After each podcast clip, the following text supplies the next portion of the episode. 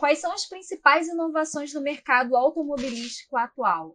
O mercado automobilístico atual, quando a gente pensa globalmente, mas mesmo localmente, é, ele é muito influenciado pelo que a gente chama aqui na Hollenberger de MADE, M-A-D-E, que seria mobilidade, no M, é, veículos autônomos, tipo A, digitalização e eletrificação.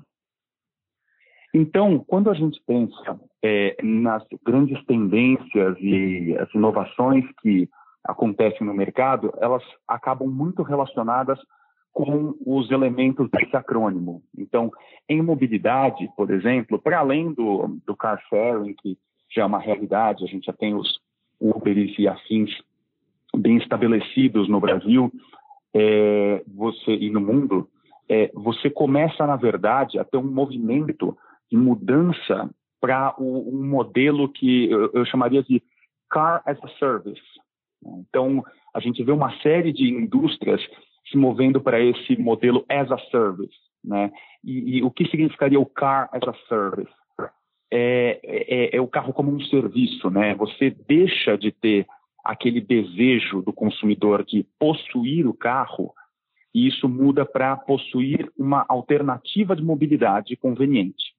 Então, isso é muito viabilizado pelas outras letras do acrônimo, né? Então, quando a gente pensa em veículos autônomos, essa é uma tendência que já vinha muito forte e que se intensificou durante a pandemia, porque é, para além de todas as conveniências dos veículos autônomos, melhoria do tráfego, redução do tempo de deslocamento, segurança, é, você adiciona a isso uma segurança de saúde pública. É, você passa a não querer compartilhar o carro, mesmo que seja num modelo de, de, de, de, de car sharing do tipo Uber, né? É, eu não quero outro ser humano lá dentro é, por questões de saúde relacionadas à pandemia. E um carro autônomo viabiliza isso, né? Você tendo é, tecidos antimicrobianos, filtro de ar, você entra em um carro praticamente novo que vai te levar de A até B com todo conforto, né? Sem ser necessariamente uma solução de transporte coletivo é, do modelo que a gente conhece hoje. A digitalização é, eu diria que o carro, nessa década, ele vai se consolidar como um computador sobre rodas. Tá? É, então, a digitalização ela funciona, obviamente, para toda a linha de produção, etc. Mas quando a gente pensa para o carro, é, o carro começa a ser esse computador sobre rodas. Ele tem é, dispositivos que medem absolutamente tudo dentro do carro. É, ele começa a, a interagir muito mais com o motorista, com o ambiente, ele tem uma, uma, uma central de comunicação e processamento. Tá? É, e isso vem muito na linha do desenvolvimento do, da, da, da, computação em si, né? ela cresce de, de, forma exponencial. Então, o poder que você vai ter de processamento de um carro é, no fim dessa década é brutalmente maior do que o que a gente vê hoje. E, por último, a eletrificação. Acho que essa é uma inovação muito importante por diversos motivos, é, começando pelo ambiental. É, isso impacta profundamente o mercado automobilístico, porque a eletrificação é, é, muda a forma como o carro é construído, né? Então, você tem alguns carros híbridos já sendo comercializados, mas o modelo híbrido ele ainda é, é um modelo que, é, salvo algum desenvolvimento tecnológico nos próximos anos, é um modelo subótimo porque ele, no fundo você é, é, comprimiu dois carros dentro de um. Você tem um carro elétrico e um carro a combustão. Então você tem o dobro do custo, o dobro da complexidade. É, é um modelo é, de transição, mas não é definitivamente um modelo final. A eletrificação ela pode se dar de diferentes formas, tá? E aí a gente tem desde de, de baterias, células de, de, de hidrogênio, é, você tem uma série de, formas de viabilizar essa eletrificação, e isso se comunica muito com aquele carro, o computador sobre rodas que eu falei. Então, se eu tivesse que resumir, as, as principais inovações no mercado automobilístico é, giram em torno desse acrônimo MADE, mobilidade, veículos autônomos, digitalização e eletrificação. Na sua opinião, o mercado brasileiro já tem demanda para essas inovações? Certamente. É claro que, como no mercado brasileiro e qualquer outro mercado, é, a demanda por essas inovações tem é, graus diferentes, dependendo do que você está considerando. Então, acho que em mobilidade a gente tem avançado muito, né? Então, é, é, essa questão de, de, do papel do carro mudando já é uma realidade. A gente já vê é, até casos, a, a, um, cantor um caso anedótico aqui, é, um, um, um, conhecido que é, deu um carro para o filho, tinha passado na faculdade, e, e, o filho falou, pai, eu não quero carro. Eu queria esse dinheiro, na verdade, para viajar, para fazer outras coisas. Eu me viro muito bem com Uber. Então, o, você já começa a ver uma mudança de mentalidade nas gerações que viabiliza esse novo modelo do carro e que, obviamente, muda bastante a, a dinâmica da indústria, inclusive no Brasil. Né? As montadoras talvez deixem de ser é, é, é, é uma, deixem de focar na manufatura de um produto que vai ser vendido e passem a oferecer esse serviço de mobilidade. Então, ah, você pode alugar direto com a montadora o seu carro e por aí vai.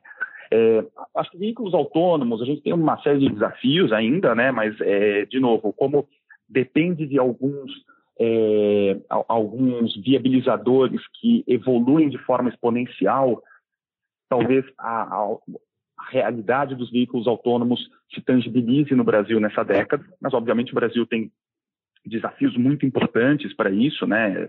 Diz que eh, a gente falando de veículos autônomos aqui, e o Brasil ainda tem uma, uma, enorme parte da sua malha viária não pavimentada. Então, é, são, são um pouco contrastantes. A digitalização é, é, é uma realidade, acho que no Brasil em particular, essa digitalização é muito impulsionada. O brasileiro gosta do carro recheado com inovações, né? Isso vem de muitos anos.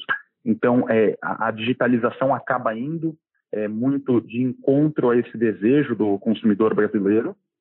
E a eletrificação, é, ela é um pouco mais desafiadora por demandar uma infraestrutura em torno dela. Né? Você tem que ter é, os postos de, de, de, de, recarga dos veículos, isso é uma coisa que é, não aparece da noite para o dia. Mas você vê uma série de inclusive de redes de combustíveis já se posicionando para ter, além das bombas de combustível, ter postos de recarga de, de veículos elétricos. É, eles já começam a se mover nesse sentido. Eu acho que o que a gente vê de eletrificação mais rapidamente no Brasil seria a questão do, da, da, eletrificação das frotas comerciais. E aí, por um, uma série de motivos, mas se tivesse pegar um é, que eu acho que tangibiliza bem, é, você não tem aquele desafio de, é, no carro de passeio, você não sabe para onde vai. Né? Você precisa ter o posto de recarga para onde você for. E hoje é muito mais é, plausível você ter um posto de combustíveis, né, de, de, de gasolina, etanol, do que você ter um, um posto de recarga de elétricos para onde quer que você vá. No caso dos veículos comerciais, né, os caminhões principalmente, é muito mais fácil, porque as rotas são determinadas. Você pode ter os postos de recarga, por exemplo, na, nos centros de distribuição. E isso não afeta a, a, a dinâmica do, da logística. Né? O Brasil está inovando ou tem condições de iniciar essas inovações, como carro movido por energia solar? Eu acho que o carro a energia solar, eu acho que Brasil e mundo ainda é uma coisa um pouco mais distante, tá? Mas o, mas o Brasil tem uma tradição de inovação no setor automotivo, tá? É, então, é, contra tudo e todos, mas você vê uma série de, de inovações surgindo no Brasil, seja, sejam os veículos flex, né, que, que são hoje é, é prevalentes na frota, mas foi uma inovação brasileira e, e, que, e, que, foi exportada, então, em uma série de outras geografias, você começou a criar alternativas para ter outros combustíveis, os Estados Unidos tinham se movido na direção do etanol é, na última década. É, até lançamento de novas plataformas. Então, é, falando, por exemplo, da, da, Ford, que é o assunto da semana, mas é, o, a Ford lançando a, a EcoSport no Brasil, que foi um modelo é, de, de, SUV leve que foi pioneiro na época e exportado para vários países.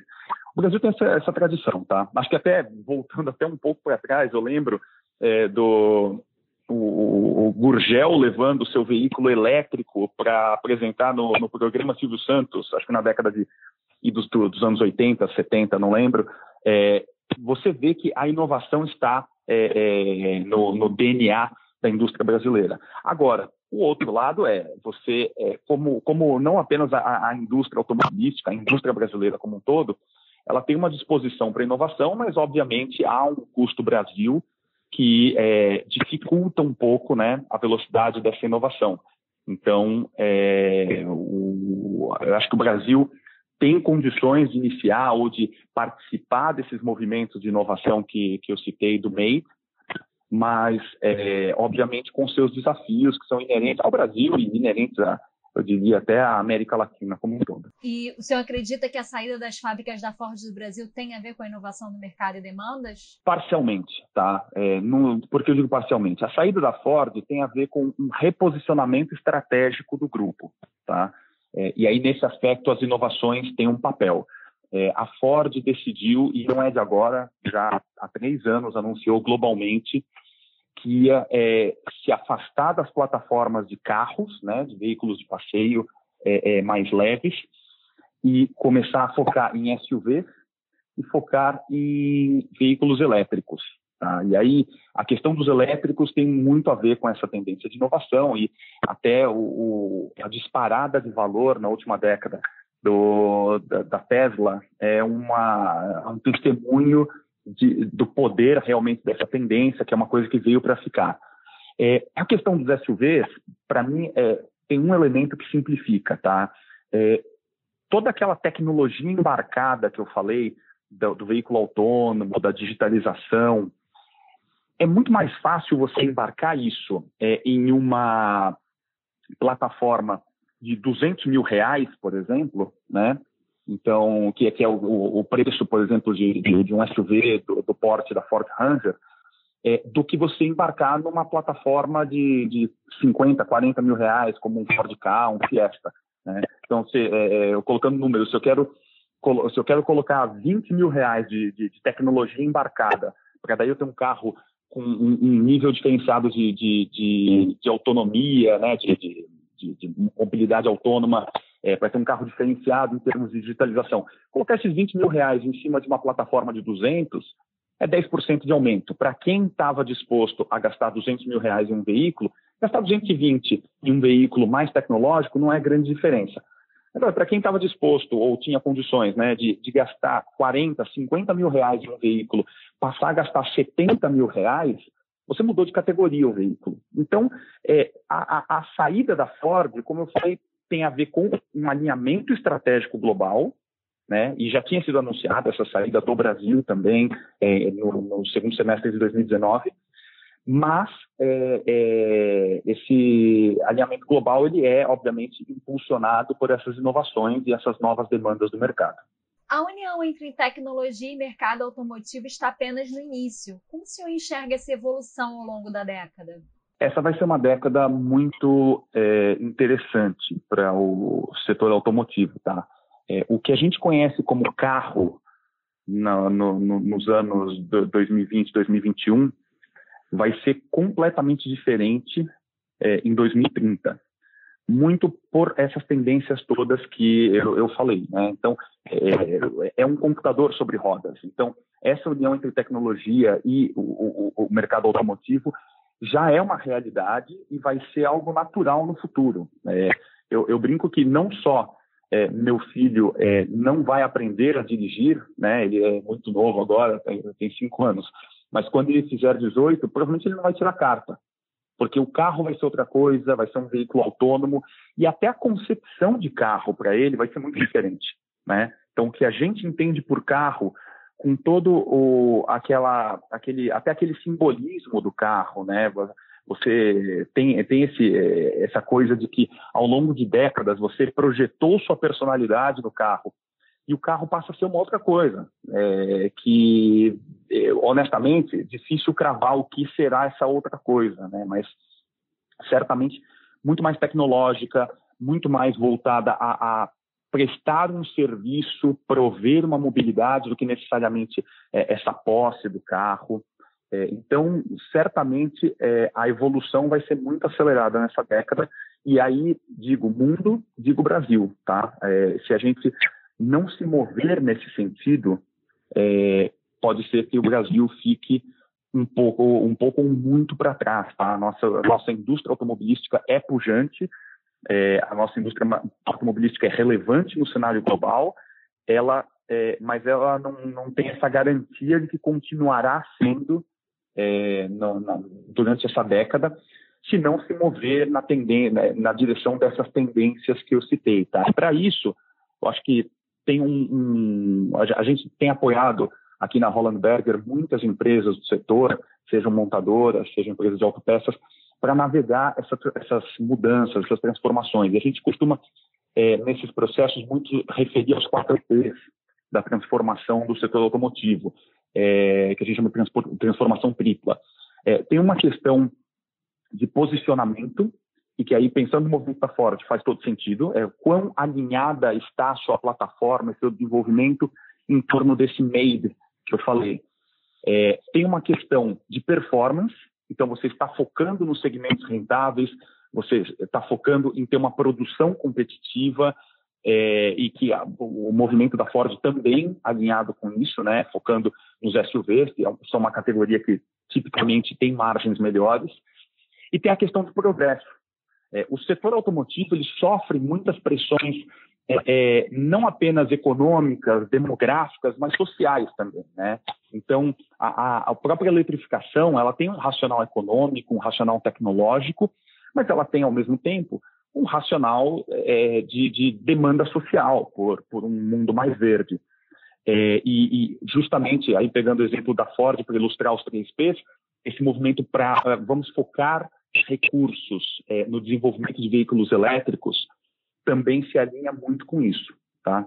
Então, é, eu acho que a, indústria automotiva brasileira, como eu falei, tem vocação, tem potencial para continuar sendo relevante no cenário global, mas é importante que as empresas é, e o setor como um todo se organize para esse movimento de inovação, para esse, esse movimento de aumento de competitividade. Tem que ser uma indústria exportadora, tem que ser uma indústria que olha para fora, não pode ser é, meramente uma indústria de, de, de, de consumo interno, é, por maior que seja o Brasil, é um, um, grande motor, mas isso tem que ser um viabilizador para você ter uma indústria competitiva que olha para fora e olha para frente, olha para o futuro.